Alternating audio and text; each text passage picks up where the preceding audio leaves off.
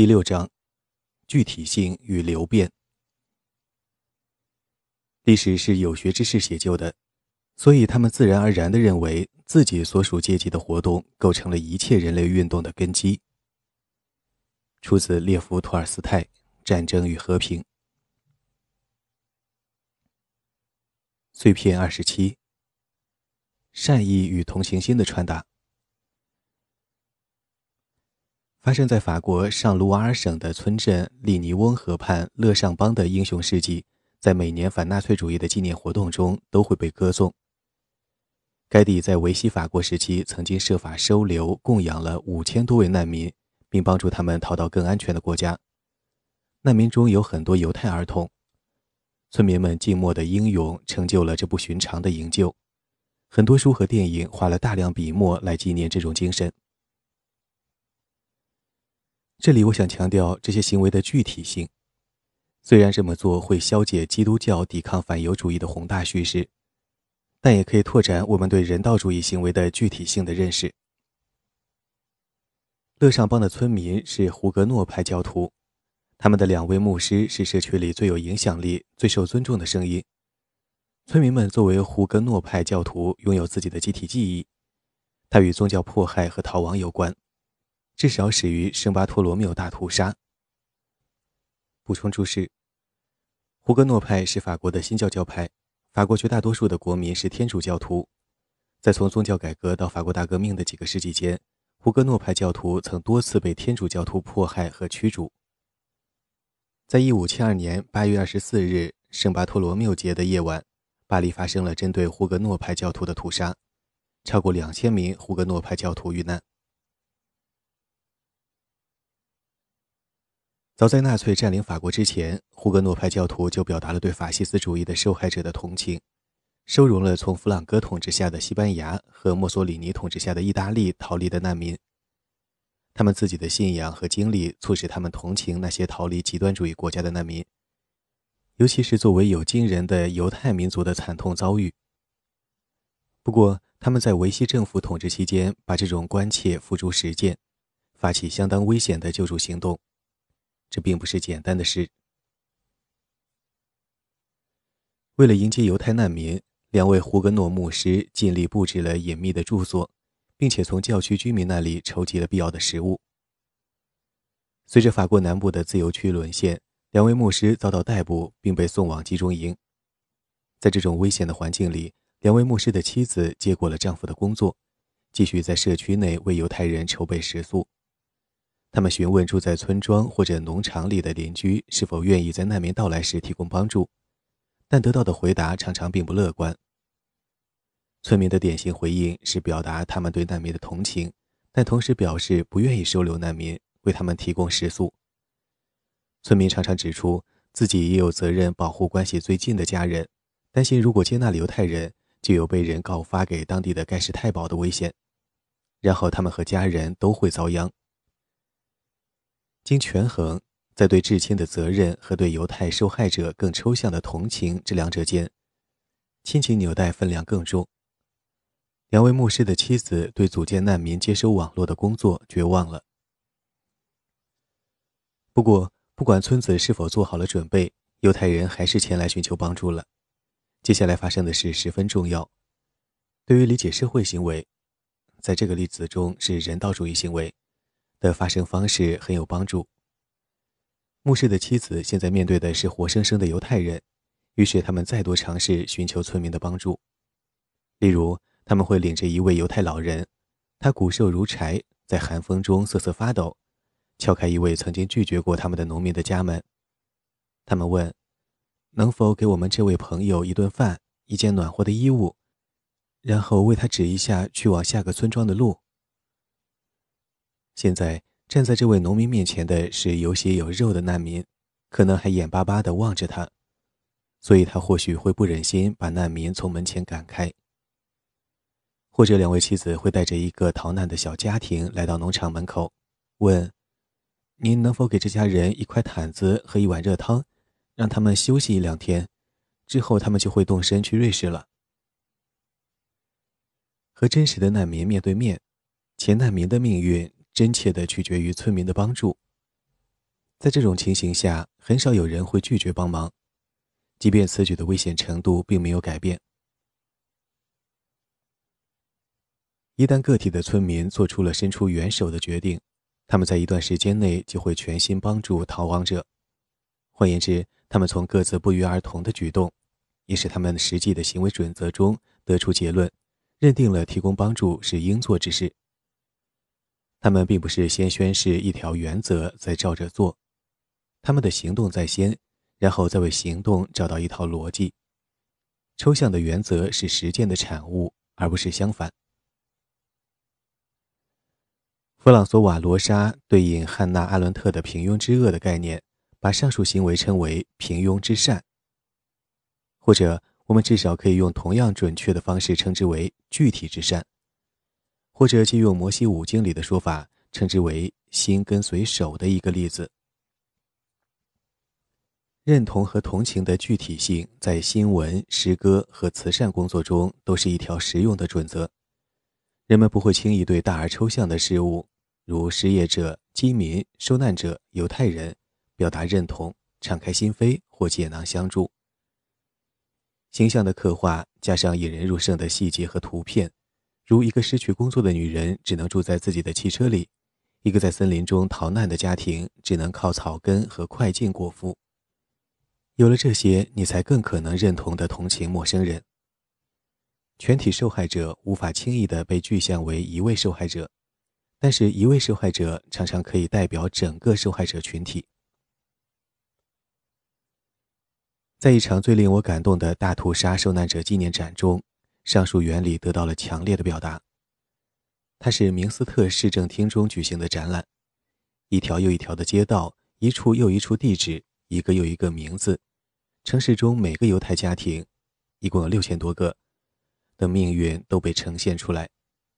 家庭信息的文字旁通常还附有他们曾经居住的家宅的照片，很多房屋还完好无损，因为明斯特基本上躲过了盟军的轰炸。住址信息有时写在一张名片或者一份邀请书上，家庭成员的单人照或合照，以及野餐、生日聚会或者全家福照片。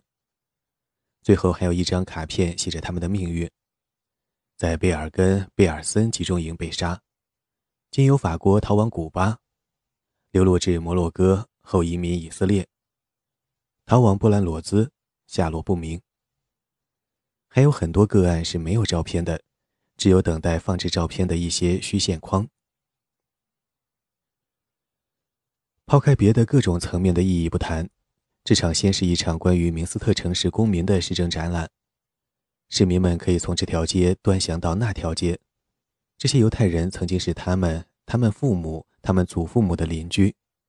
这些人的房子、他们的脸，照片往往是在欢乐的时刻拍下的，仿佛闪着让人难以忽视的光。这是最有力量的具体性、个体性，它的大量重复令人难忘。是的。我想说的正是，他们会久久盘桓在你的记忆里。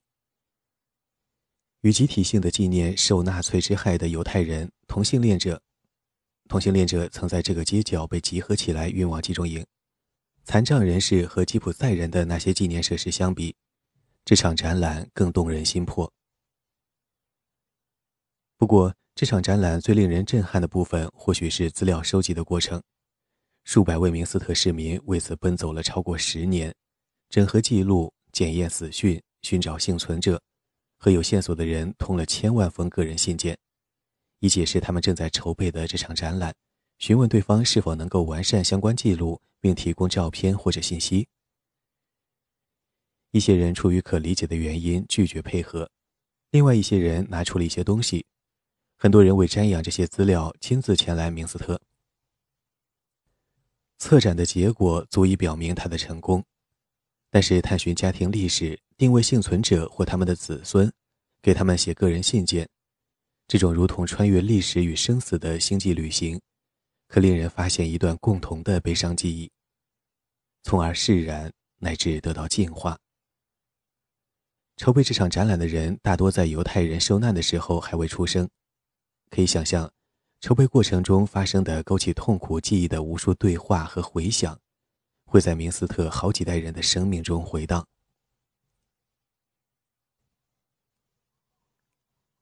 碎片二十八，重新引入具体性、流变和偶然。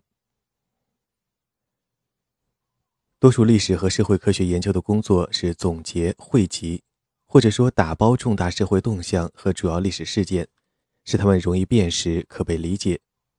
基于这一目标，同时考虑到典型的历史学者和社会科学学者希望解读的事件都是已经发生的事实，我们不难理解，他们往往只是简短的对过去盖棺定论，而在历史的亲历者还有普通的旁观者看来。过去却是混乱、流变、纷繁的偶然事件。理解他们正是学者的目标。学者之所以给出这种整洁的、具有欺骗性的秩序，一个再明显不过的原因是，它正是所谓的历史（加引号的历史）。被关注的事件以某种形式发生，而非另一种，这常常让我们忽略一些事实。事件的参与者其实并不知道他们将如何发生。而条件的轻微变化就可能导致事件结果的巨大不同。正所谓少了一颗钉子，丢了一个马掌；丢了一个马掌，折了一位骑手；折了一位骑手，丢了一份情报；丢了一份情报，亡了一个国家。一旦摆脱了亲历者的局限性，知道了事件的来龙去脉，就不可避免的会受事件走向影响。从而漠视事件的偶发性。想象一下，一个结束自己生命的人，自杀者的朋友或者亲属在叙述死者的生平时，会不可避免地讲那些预示或者导致了自杀的事情。当然，自杀行为完全可能是突然的内分泌失衡、短暂的慌乱或者一瞬间的悲观领悟导致的。因此，把自杀者的一生描述成一个走向自杀的故事，就是一种误读。我们有种自然的冲动，往往把自己的行为或者人生讲述的连贯且能够自圆其说，即使是那些完全没有条理的行为或者人生，在回溯之际，给一些或许非常偶然的事情添上理应如此的色彩。让保罗·萨特曾假想一个例子：一个男人不知道是应该留在家里照看自己生病的母亲，还是应该走上前线保卫国家。我们也可以把这两难之境替换为该去罢工还是该待在工厂，或者是否该参加一场示威等等。他拿不定主意，但是必须抉择的日子疏忽而至，犹如一辆无法阻挡的列车。让我们假设他留了下来，和生病的母亲待在一起。萨特写道：“第二天，那个人就有了能说服自己和其他人他该留下的理由。他是那种更在乎卧病在床的亲人的男人。”他已经做出了行为，必须找一种说法来解释他。但是该说法并不能真正解释他为什么那样做了，他不过是回顾性的为那一行为赋予合适的意义，并且为之创造一套合适的叙述方式。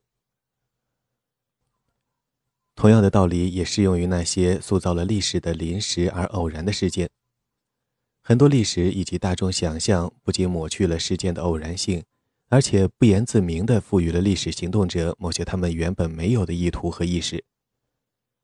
法国大革命的历史事实是，几乎整个18世纪的法国历史被追认为1789年的前奏。大革命不是单一的历史事件，而是一个过程，它与偶然的灾害性天气、粮食欠收以及巴黎的地理和人口情况的关联性，要远远超过与启蒙哲学理念的相关性。那些攻占巴士底狱、释放囚犯并且夺取武器的人，不可能知道他们会推翻王权和贵族制度，更不可能做了如此计划，更不用指望他们会意识到自己参加了后来人所谓的法国大革命。如果一个重要历史事件被程式化，在传播之中成为一个精简的符号，一种虚假的逻辑和秩序，除非我们非常小心的避开。那么，他在第一时间被经历的方式就会被极度歪曲。利尼翁河畔勒尚邦的全体居民如今被奉为道德典范，他们看上去似乎不谋而合地遵从了胡格诺派的宗教信条，帮助了受迫害的人。但我们之前已经看到了实际的情况，他们的勇敢举动之下有着更复杂、更意味深长的原因。俄国革命、美国革命、三十年战争，仗打到第五年时，谁会知道后面还有二十五年？一八七一年的巴黎公社、美国民权运动，一九六八年的巴黎、波兰团结工会，还有其他所有复杂事件，都符合上述情况。历史常常抹去了这些事件的极度偶然性，压平亲历者原本的复杂意识，并且常常给他们注入了某种未卜先知的超自然认识，同时还平息了多种多样的理解和动机的喧哗之声。历史塑造了我们对事件的理解方式，这可以类比于电视转播塑造了我们对一场篮球赛的理解方式。摄像机悬在赛场的外面和上方，就好像一架直升机盘旋在历史事件的上方。你要看的视角让观看者远离比赛本身，而且在观感上将比赛放慢了。即便是这样，转播还是要确保观众不会错过某些关键的投篮或者传球。于是他用真正的慢镜头把动作放得更慢，让观众一遍遍地看动作的细节。鸟瞰视角和慢镜头结合起来，让观众错以为球员们的一招一式都十分简单，甚至以为连自己都能轻松掌握他们。哎，直升机视角或者慢镜头可不是球员经历比赛的真正方式。摄影机偶尔会被放在地板的高度。近距离拍摄实时的比赛动作，直到这时，观众才能真正欣赏到那快得令人目眩的速度，以及球员们真正在经历的复杂赛况。你立马就不再幻想那些动作很容易了。碎片二十九。历史误读的政治。观看军事演练的那种困惑。就是把阅兵场混同于生死攸关的战场。出自列夫·托尔斯泰。清理、简化、浓缩历史事件的习惯，不只是人类的自然脾性，不只是编历史教科书时的必然要求，更是一种具有高度利害关系的政治争夺。一九一七年，俄国革命和法国大革命一样。许多背景各异的局中人并不知道事情的结果将会如何。研究过俄国革命的细节的人可以确认几件事。正如汉娜·阿伦特所说，布尔什维克只是发现了躺在大街上的权力，把它捡了起来。一九一七年十月底的事件发生的很混乱且自发性很强。学者通常认为，沙皇军队在奥地利前线的崩溃，以及溃散士兵迅速返乡。自发参与对农村土地的抢夺一事，对打破沙皇在农村的统治具有决定性作用。研究者认为，莫斯科和圣彼得堡的工人阶级确实怀有不满情绪，并拥有武装，但并没有寻求占领工厂。最后，他们还认定，布尔什维克党人在革命前夜对工人拥有一点宝贵的影响力，但是与农村没有任何联系。在这里，大陆出版的书中删除了两段。我根据豆瓣上译者提供的文字，把删除的部分补充在这里。然而，当布尔什维克掌权之后，他们开始在历史叙述中消除事件的偶然性、复杂关系、自发性，以及其他一些革命团体的影响。新的大势所趋的故事，加引号的大势所趋。重视事件的明晰性、决定性和先锋政党的力量。列宁在《怎么办》一书中展望了工人阶级政党的历史角色。布尔什维克党人相应的把自己视为革命所成结果的主要推动力。一九一七年至一九二一年，布尔什维克的统治不稳，布尔什维克尤其感兴趣把革命尽快清除街巷，搬进博物馆和教科书，避免局势再度动荡。革命进程是历史必然的自然产物，为无产阶级专政提供合法性。革命的官方故事在真正的革命还没有完成时就已经成型了。在列宁的理论中，国家另外还有革命，应该像一台流畅运转的机器，由上层操作，并且和军队一样的严整，所以后续的革命重演便在这一轨道上进行。早期布尔什维克的文艺理论家卢纳查尔斯基设计了一个巨大的城市公共剧院，其中曾上演描绘十月革命的戏剧。剧中用了四千名演员，由军人担任群演，道具火炮、河上的军舰、东方升起的红太阳，用灯光特效来模拟，给三万五千位观众讲解了革命的历程。在公共剧院、文学、电影和历史中。布尔什维克都表现出包装革命历史的强烈兴趣，消除真实事件中存在的偶然性、多样性和目的差异。当亲身经历革命，并且可以把历史记载和自己的真实经历相比较的那一代人成为过去，官方的史观就成了主流。以上为该书被删节的部分。革命和社会运动中通常存在着多样的行动者，怀着千差万别的目标、强烈的愤怒与不满的人，除了身边事物之外不理解任何状况的人，受偶然事件、一阵暴雨、一条留言、一声枪响驱动的人。虽然这万千事件发出方向不同的声音，构成一片嘈杂，但矢量相加后，他们可能就形成了我们在回望历史之际称之为革命的大事件。革命很少像布尔什维克主义史观描述的那样，是由协调的组织机构领导他们的队伍迈向确定的方向。秩序和纪律的视觉追求是集权政治的一个重点关注对象。这里书中还删节了一部分。面对农村饥荒、城市粮食短缺和大量人民向北逃入中国，金正日举行了大规模的阅兵式。仪式中，每个方阵的人数有上万人，以此表现团结一心的人民在伟大领袖的指挥下步伐整齐地向前迈进。这种大型表演大有来历。二十世纪早期，不论左翼还是右翼的政党都曾在大体育场中组织过大众体操，以展示社会的力量和纪律。成千上万穿着统一服装的体操表演者做着协调一致的动作。如同以密集队形行进的军队，展示着集体协同的力量和整齐的编排，这都少不了那幕后指挥整场演出的导演。以上为删节部分。象征性秩序造就的盛大场面，不仅在公共典礼，如国王加冕和五素节游行中看得到，还能在公共空间中的建筑结构本身看到，包括广场、雕塑。拱门和宽阔的大街。有时，建筑本身的设计意图就是用他们的高大与雄伟激发民众的敬畏之心。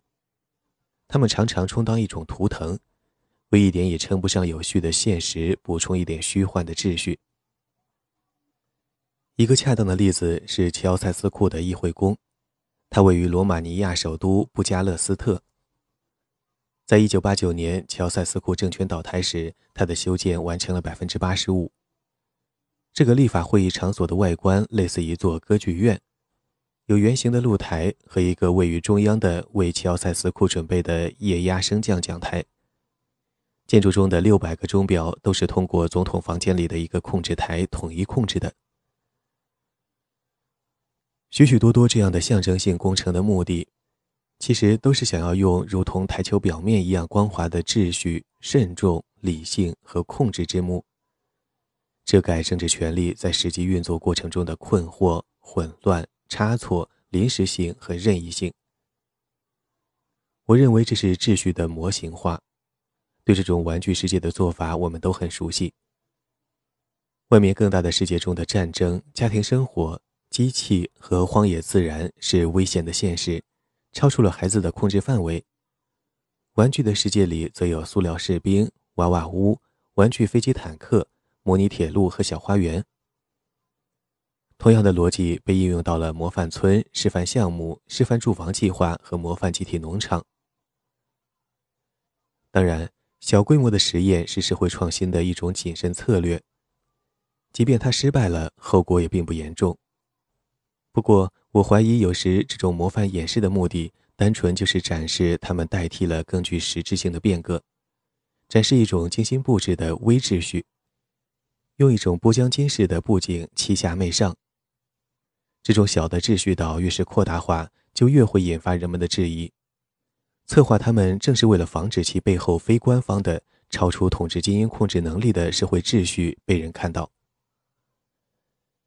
历史的凝练，人们对于清晰叙事的欲望，精英与机构展示秩序和目的性的需求，这些力量合谋起来，传递了一种历史因果律的虚假画面。我们或许因此忽略了一些现实。